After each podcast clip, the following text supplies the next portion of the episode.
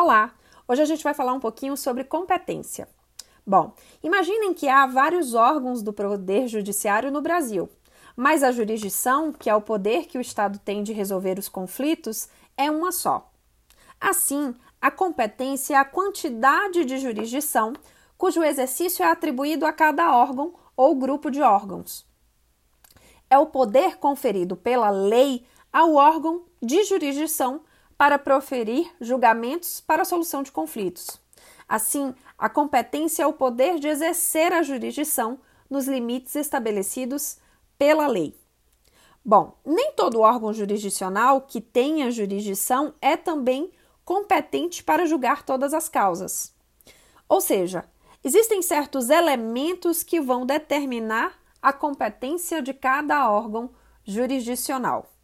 Cada juízo singular ou colegiado somente pode julgar aquelas causas que, segundo a lei, segundo esses elementos, estão compreendidas no âmbito dos seus poderes jurisdicionais. A competência é um dos pressupostos processuais de validade do processo e o juiz deve examiná-la de ofício para averiguar se é ou não competente para a causa. Falando dos elementos definidores dessas competências, a gente pode falar do valor da causa, quando a competência se determina em valor é, com base no valor econômico da relação jurídica ou do objeto da demanda. A gente pode falar também do elemento definidor de competência matéria, quando é a natureza da relação jurídica que serve de base para determinar a competência. Um exemplo disso é quando a gente fala de direito de família, né? Ou direito do trabalho direito penal. Isso tudo é uma definição em relação à matéria.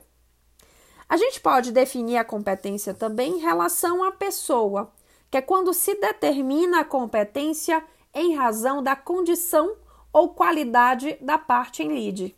O exemplo disso é a utilização da fazenda pública, né, de determinadas varas específicas aos processos da fazenda pública. A gente está falando de uma das pessoas que fazem parte do processo. Já no que diz respeito ao território, é quando a competência é determinada com base no lugar onde se encontra a parte ou o objeto da relação jurídica que constitui o objeto do processo.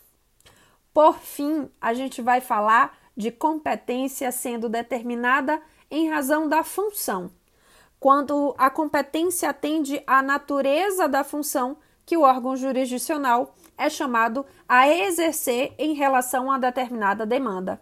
Por exemplo, as ações de constitucionalidade ou inconstitucionalidade, elas só podem exer ser exercidas no STF. Ou mesmo os recursos, quando a gente fala de certos recursos, eles são de competência funcional é, do segundo grau. Bom, hoje a gente falou um pouquinho sobre competência e a competência é um dos fatores determinantes para se estabelecer o endereçamento da petição inicial. Espero que vocês tenham gostado. Até o próximo episódio do podcast.